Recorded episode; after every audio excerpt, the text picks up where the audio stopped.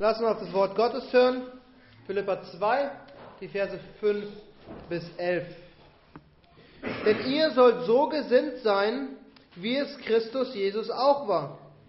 Der, als er in der Gestalt Gottes war, es nicht wie ein Raub festhielt, Gott gleich zu sein, sondern er entäußerte sich selbst, nahm die Gestalt eines Knechtes an und wurde wie die Menschen.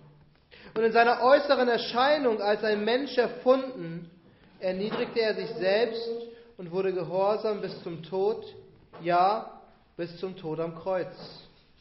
Darum hat ihn Gott auch über alle Maßen erhöht und ihm einen Namen verliehen, der über alle Namen ist, damit in dem Namen Jesu sich alle Knie derer beugen, die im Himmel und auf Erden und unter der Erde sind, und alle Zungen bekennen, dass Jesus Christus der Herr ist, zur Ehre Gottes des Vaters.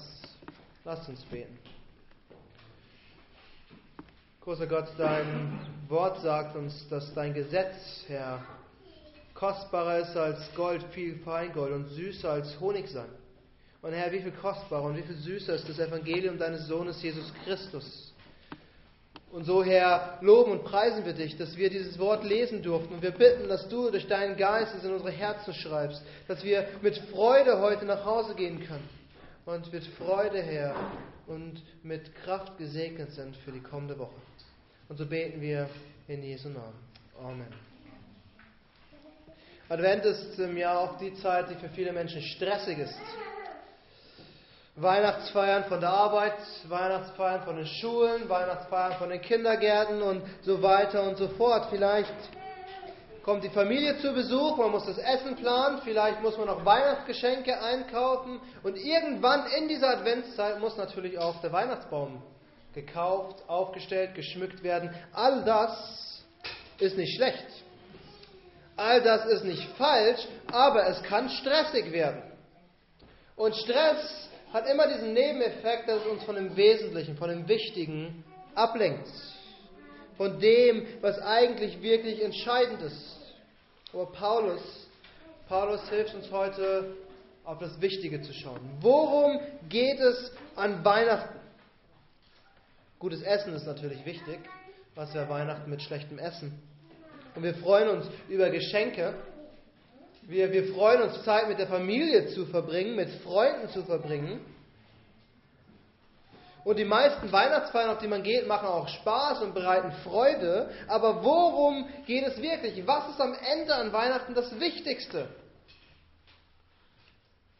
Es geht um Christus und dass Christus Mensch geworden ist.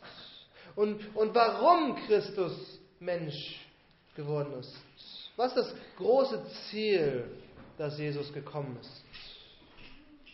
Wieso ist es für uns so wichtig, daran zu denken? Was sollten wir davon lernen? Wir wissen alle, warum wir Weihnachten feiern. Jesus Christus ist geboren, das kleine Kind in der Grippe in Bethlehem im Stall. Das ist die Weihnachtsgeschichte, oder nicht? Das ist das, was wir in den Krippenspielen hören, das ist das, was uns vorgelesen wird, das ist das, was wir unseren Kindern erzählen. Die, die Weihnachtsgeschichte. Und wir, wir hören sie jedes Jahr, wir hören sie so oft, dass wir, um ehrlich zu sein, sie manchmal sogar gerne überhören, weil sie uns zu bekannt vorkommt. Und wenn das der Fall ist, verpassen wir oft eigentlich, worum es geht. Und was wir heute sehen, ist, Jesus wurde Mensch, um uns zu dienen. Jesus wurde Mensch, um dir zu dienen. Paulus macht es deutlich. Er, er wurde Mensch, um uns zu dienen, damit er am Ende Gott verherrlicht. Der Predigttitel ist Gott wurde Knecht. Gott wurde Knecht. Und wir wollen drei Punkte betrachten. Als erstes, Jesus war in der Herrlichkeit. Als zweites, Jesus wurde Knecht. Und als drittes, Jesus ist in der Herrlichkeit. Wir betrachten also quasi, um ein Bild zu benutzen, die Aufzugfahrt Jesu von der Herrlichkeit runter auf die Erde zurück in die Herrlichkeit, in der er jetzt ist. Und alle drei Punkte sollen uns zeigen, wie großartig es ist, zu wissen, dass Jesus für uns Mensch wurde dass er nicht einfach nur so Mensch wurde, sondern es hatte ein Ziel und einen Zweck und am Ende wollen wir kurz sehen, was unsere Reaktion darauf sein sollte. Aber lasst uns beginnen mit dem ersten entscheidenden Punkt. Jesus war in der Herrlichkeit. Seht ihr, Paulus fordert uns auf am Anfang in Vers 5, wir sollen so gesinnt sein wie Christus. Wir sollen das gleiche Ziel haben, was Christus hatte. Unsere Einstellung zum Leben gegenüber unseren Geschwistern in der Gemeinde, gegenüber den Menschen außerhalb der Gemeinde sollte so sein wie Christi Einstellung. Und dann sagt er, wir sollen gesinnt sein wie Christus, der, als er in der Gestalt Gottes war, es nicht wie ein Raub festhielt, Gottes gleich zu sein. Wir kommen gleich zum zweiten Teil. Aber lass uns den ersten Teil dieses Verses genauer betrachten als er in der Gestalt Gottes war. Und das ist wichtig. Das müssen wir verstehen. Paulus sagt uns, Christus war wie Gott, in der Gestalt Gottes. Christus hat nicht angefangen zu existieren, als er in Bethlehem geboren wurde. Christus war schon immer. Er ist der ewige Gott. Christus war auch schon immer in der Ewigkeit wie der Vater, wie Gott der Vater. Er war kein Gott zweiter Klasse. Er war nicht irgendein Engel, der aufgestiegen ist. Jesus Christus war von Ewigkeit her der ewige Gott in gleicher Macht und Herrlichkeit wie der Vater und der Geist. Seht ihr, wir haben das Bekenntnis bekannt indem wir bekannt haben, dass er wahrer und ewiger Gott von einem Wesen und gleich mit dem Vater war. Gleich mit dem Vater. Er war in aller Hinsicht wie Gott der Vater und wie Gott der Geist. Und jetzt sagt uns Paulus, er hielt es nicht fest wie ein Raub, Gott gleich zu sein. Paulus betont in diesem einen Vers zweimal, wer Jesus Christus war und ist, bevor er Mensch wurde in Ewigkeit wie Gott der Vater. Und dieses Wort wie oder gleicher Gestalt hat im Griechischen die Bedeutung von deckungsgleich, völlig gleich, komplett übereinstimmend. Christus ist und war Gott. Und das bedeutet, er war in der Herrlichkeit Gottes in, in der großen Herrlichkeit, in der Gott ist, als Jesaja im Tempel betet und diese Vision von, von, von Gott hat, von der Herrlichkeit Gottes und, und vor Angst niederfällt, sagt uns Johannes später in seinem Evangelium, diese Herrlichkeit, die er gesehen hat, war Christus. Jesaja ist erschreckt vor Christus, der ihm dort im Tempel begegnet ist.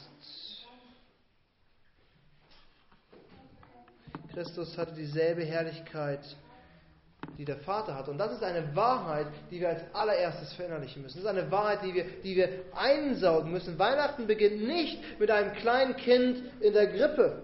Weihnachten beginnt auch nicht damit, dass die Jungfrau schwanger wurde. Weihnachten beginnt nicht mit Hirten und Engeln auf dem Feld. Das sind alles wichtige Elemente zur Weihnachtsgeschichte. Aber Weihnachten beginnt mit dem allmächtigen, heiligen Gott, der in aller Herrlichkeit thront. Von Ewigkeit bis in alle Ewigkeit. Es beginnt mit dem erhabenen Christus, der Sohn Gottes, der zweiten Person der Dreieinigkeit, der in aller Herrlichkeit thront. Erinnert ihr euch an eines der letzten Gebete, die Jesus gesprochen hat, bevor er gefangen genommen worden ist? In Johannes 17. Da, sagt, da betet Jesus zu Gott, seinem Vater, und sagt, und nun verherrliche du mich, Vater, bei dir selbst mit der Herrlichkeit, die ich bei dir hatte, ehe die Welt war. Jesus selbst bekennt, dass er die Herrlichkeit bei Gott dem Vater hatte, dieselbe Herrlichkeit, bevor irgendetwas geschaffen war, bevor die Welt existiert hat. Und wir wissen, und das bekennen wir mit Freuden, dass Christus in den Himmel aufgefahren ist und jetzt in der Herrlichkeit des Vaters ist. Auch diese Herrlichkeit hat er schon immer besessen. Und in dieser Herrlichkeit hat er eigentlich schon immer gelebt. Seht ihr, wir, wir neigen dazu, wenn wir über Jesus reden, uns auf einen ziemlich kleinen Zeitraum zu beschränken, nämlich die Zeit, die er auf dieser Erde gelebt hat. Und wir beschränken uns oft darauf, wann es einer der wichtigsten Zeitpunkte war, weil dort hat er für unsere Sünden die Sühnung vollbracht. Aber um ehrlich zu sein, der Zeitraum war sehr, sehr knapp. Manche von euch sind älter, als Jesus auf dieser Erde geworden ist. Und wahrscheinlich zu, zu, zu 90 Prozent werden wir alle am Ende, vielleicht zu 100 Prozent, alle irgendwann älter sein, als Jesus auf dieser Erde je geworden ist. Jesus ist gerade mal Mitte 30 geworden. Und dann wurde er gekreuzigt. Der Zeitraum war sehr knapp. Und wir vergessen oft, was davor war und was danach ist, nämlich, dass Christus der heilige, allmächtige, herrliche Herrscher dieser Welt ist. Und wir dürfen niemals aufhören, darüber zu staunen. Wir dürfen niemals aufhören, darüber, darüber nachzudenken, dass dieser allmächtige Gott Mensch wurde. Dass, dass, dass dieser Jesus Christus, der in den Evangelien beschrieben wird, eigentlich der Gott voller Herrlichkeit ist. Und, und, und, die Apostel bezeugen uns, und das Wort Gottes bezeugt, dass es der Schöpfer ist, der diese Welt geschaffen hat. Letzte Woche haben wir gesehen, dass ohne Christus nichts existiert. Alles ist durch ihn und für ihn hin geschaffen worden. Das, was Jesus auf Erden getan hat, diese kurze Zeit, die er hier gelebt hat, hat er für uns getan, weil er uns geliebt hat.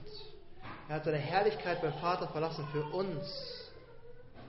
Nicht, weil ihm langweilig war, sondern weil er uns etwas Gutes getan hat, nämlich die ewige Erlösung gebracht hat. Und damit kommen wir zum zweiten Punkt heute Morgen. Wir haben gesehen, Jesus war in Herrlichkeit und jetzt sehen wir, Jesus wurde Knecht. Jesus wurde Knecht. In Markus 10 heißt es, und auch der Sohn des Menschen ist nicht gekommen, um sich dienen zu lassen, sondern um zu dienen und sein Leben zu geben als Lösegeld für viele. Wenn wir an Weihnachten daran denken, dass Jesus Mensch geworden ist, dann geht es darum, dass er Mensch wurde, um zu dienen. Und er kam, um uns zu dienen. Seht ihr, der Vers aus, aus, aus Markus 10 sagt Jesus, als seine Jünger zu ihm kamen und sagen, wer darf zu deiner Rechten und zu deiner Linken sitzen? Und Jesus sagt, im Reich Gottes geht es um andere Prioritäten. Christus ist gekommen, um zu dienen. Um uns zu dienen. Und Paulus macht es noch deutlicher in Vers 7. Er sagt, er entäußerte sich selbst, man könnte das Wort übersetzen mit entleeren, ausschütten. Er entäußerte sich selbst, nahm die Gestalt eines Knechtes an und wurde wie wir Menschen. Christus hat seine Herrlichkeit bei Gott dem Vater gelassen, zu einem gewissen Grad. Er hat nie aufgehört, Gott zu sein, aber er hat die Herrlichkeit verlassen und nahm die Gestalt eines Knechtes an. Und Knechte, oder um das Wort, was wir nicht so gerne mögen, zu benutzen, Sklaven, haben eine Aufgabe, zu dienen. Das ist alles, was sie tun. Sie tun das, was der Herr ihnen aufgibt. Und das war Christi Ziel. Seht ihr, er hätte als König kommen können. Er hätte als Sohn des Herodes geboren werden können. Er hätte als großer Kriegsherr in Erscheinung treten können. Das hätte alles mit gewissen Verheißungen im Alten Testament übereingestimmt. Er hätte auch einfach als Gott vom Himmel steigen können, die Probleme lösen und wieder hinauffahren können. Aber es hat er nicht. Er nahm Knechtsgestalt an. Christus ist freiwillig Diener geworden. Natürlich, er war nicht wortwörtlich ein Sklave, er war eigentlich ein ziemlich freier Mensch. Er ist überall hingereist, wo er hinreisen wollte. Er war so frei, dass wenn die Pharisäer ihn schnappen wollten, ihn nicht, gar nicht greifen konnten. Aber er war auch nichts Großes, er war nicht beeindruckendes, er war ein ganz gewöhnlicher Mensch. Jesaja sagt uns sogar, dass seine Gestalt so war, dass er in keinster Weise attraktiv für Menschen gewesen war. Er war ein einfacher Mann, der von Ort zu Ort zog und predigte und heilte und Wunder vollbrachte. Und obwohl er wortwörtlich kein Knecht war, war er doch ein Knecht, denn wir lesen hier, dass er in allem gehorsam war. In allem gehorsam. Das war der Dienst Jesu Christi. Er war seinem Vater im Himmel gegenüber in allem, in jedem kleinsten Detail gehorsam. Und ich glaube, das ist die Wahrheit, die wir verstehen müssen. Weil wenn wir an Christus denken, wenn wir an das Werk der Erlösung denken, wenn wir an das Evangelium denken, denken wir oft an das, was Christus am Kreuz getan hat. Und das ist super wichtig. Wir sollten es nie vergessen. Dort starb er für unsere Sünden. Aber Paulus schreibt, denn er wurde gehorsam bis zum Tod, am, dem Tod am Kreuz. Das ist der Endpunkt des Evangeliums, das ist der Endpunkt seines Dienens. Aber am Ende gehört eigentlich mehr dazu. Jesus wurde Mensch und als erstes wurde er gehorsam in allem. Seht ihr, das Evangelium sagt uns, glaube an Jesus Christus und dir sind deine Sünden vergeben. Aber das Evangelium sagt auch, glaube an Jesus Christus und dir wird Christi Gehorsam gegeben. Dass Jesus Mensch wurde und diente und in seinem Dienst Gott gehorsam war, ist für uns wichtig. Das hat er für uns getan. Und das ist eine, eine tröstende, tröstende Wahrheit. Jedes Mal, wenn ich schlecht über einen Menschen denke, jedes Mal, wenn ich was Falsches sage, jedes Mal, wenn ich meine Kinder anschreibe, weil meine Geduld am Ende ist und jedes Mal, wenn ich mich für diese Dinge schlecht fühle und mich selbst verdammen möchte, weil ich weiß, ich habe gesündigt, jedes Mal darf ich auch wissen, Christus hat für diese Sünden gelitten. Christus ist für diese Sünden gestorben und er hat sie am Kreuz für mich gesühnt. Das ist eine wunderbare Wahrheit. Jesus war gehorsam bis zum Tod am Kreuz. Und dort hat er unsere Strafe getragen. Und, und das, ist, das, ist, das Wunderbare am Evangelium. Wenn du an Christus glaubst und wenn du darauf vertraust, dass er das getan hat für dich, dann gilt dir diese Vergebung. Und egal, welche Sünde du in der Vergangenheit getan hast, egal, welche Sünde du vielleicht heute Morgen getan hast, im Halbschlaf oder welche Ausrede auch immer wir finden können, Christus ist für die Sünden gestorben, wenn du glaubst. Aber das Wunderbare am Evangelium, das Wunderbare am Evangelium ist, dass es nicht dort stehen bleibt. Jedes Mal, wenn ich sündige, jedes Mal, wenn ich mich dafür schlecht fühle, darf ich auch wissen, dass Christus für mich das Richtige getan hat. Dass Christus für mich das Leben gelebt hat, was Gott eigentlich fordert. Dass Christus jedes kleinste Gesetz, was es gab, gehalten hat und nicht eines gebrochen hat. Dass er kein einziges Mal einen falschen Gedanken hatte oder ein falsches Wort gesprochen hat oder irgendwie gesündigt hätte. Und jedes Mal, wenn wir sündigen, dürfen wir wissen, Christus hat so gelebt, damit es unser Leben wird, damit es uns gilt. Weil Christus so gehorsam war, bin ich gehorsam vor Gott. Er nimmt alle Sünden und er gibt das perfekte Leben, das keiner von uns jemals leben könnte. Christus hat es gelebt. Das ist, das ist eigentlich Rechtfertigung im perfekt definierten Sinne. Alle unsere Sünden sind auf Christus gelegt und Gott hat uns vergeben und alle Gerechtigkeit Christi ist auf uns gelegt. Und so stehen wir vor Gott, gerecht, ohne Fehler, ohne Sünden, absolut geheiligt. Und diese Wahrheit gilt dir, wenn du glaubst. Wenn du glaubst, dass Christus all das für dich getan hat. Für dich auf die Welt kam, für dich Knecht wurde und für dich gelitten hat und gehorsam gelebt hat. Jesus war in der Herrlichkeit, Jesus wurde Knecht und jetzt als drittes sehen wir, Jesus ist in der Herrlichkeit. Jesus ist in der Herrlichkeit und damit kommen wir zu dem eigentlich großen Endziel zu dem, worum es wirklich geht. Am Ende geht es nämlich um die Ehre und um die Anbetung Gottes. Das ist, das ist das, was wir als allererstes in unserem Katechismus bekennen. Und die höchste Aufgabe des Menschen ist, Gott zu verherrlichen und sich für immer an ihm zu erfreuen. Christus ist Mensch geworden und wurde dann erhöht, aber dann sagt uns Paulus am Ende, das ist der letzte Satz zur Ehre Gottes des Vaters. Es geht darum, dass Gott alle Ehre erhält. Alles, was Christus getan hat, das dürfen wir niemals vergessen, so sehr er es für uns getan hat, aus Liebe heraus, aus Gnade heraus für uns, all das hat er auch getan, damit Gott verherrlicht wird. Seht ihr, wenn ihr noch einmal Vers 9 schauen wollt, da sehen wir das Wort darum. Darum hat Gott Christus erhöht. Weil Christus Mensch wurde, weil er Knecht wurde, weil er gedient hat und gehorsam war bis zum Tod am Kreuz, darum hat Gott ihn am Ende wieder erhöht. Und zwar über alle Maßen erhöht.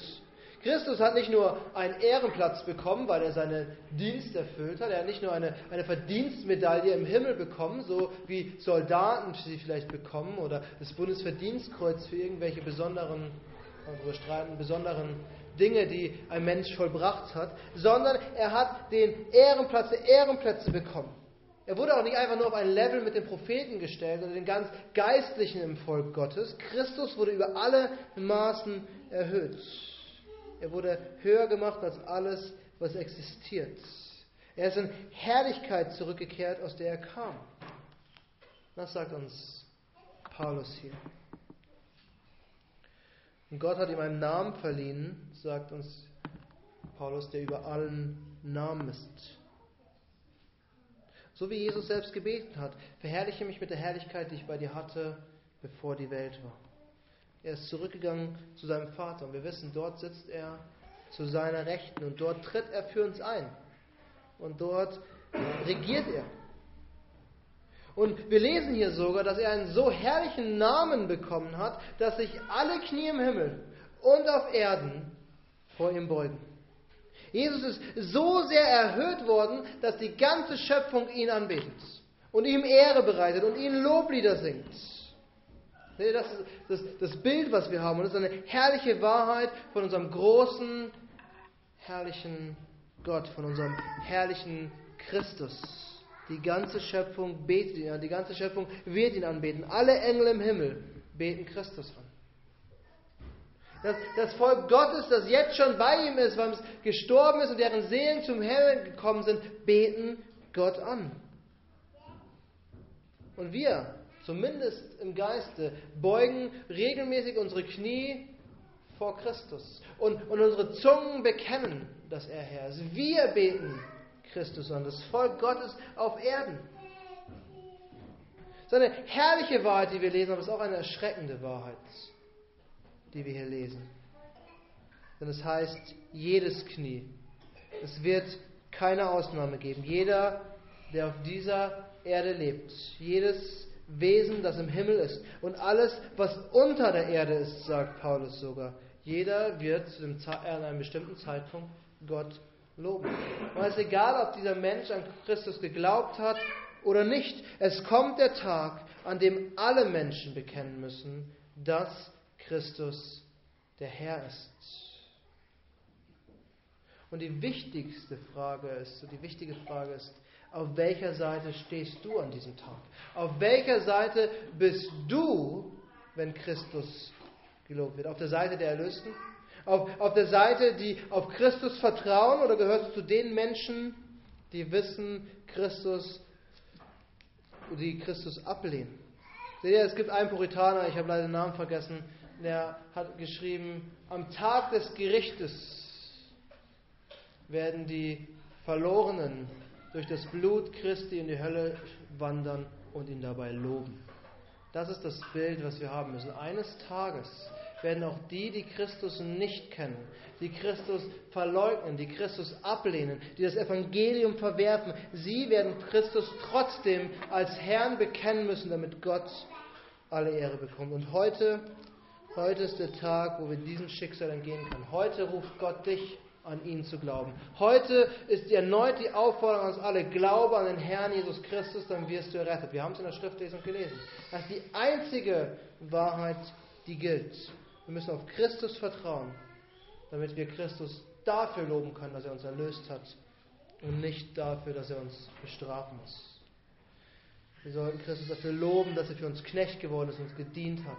Und all das, was Christus für uns verbracht hat, als er gehorsam war, als er am Kreuz für uns gestorben ist, all das, all das sollte Grund für uns zum Lob sein. All das gehört uns, wenn wir glauben. Wenn wir an Christus glauben. Wir haben also gesehen, Christus war in der Herrlichkeit, er, er wurde Knecht und er ist zurück in die Herrlichkeit Gottes gegangen, wo er ist, um angebetet zu werden, wo er am Ende der Tage angebetet wird, wenn er wiederkommt, um Gott alle Ehre zu bereiten. Aber lasst uns am Ende die Frage stellen, was bedeutet das für uns praktisch?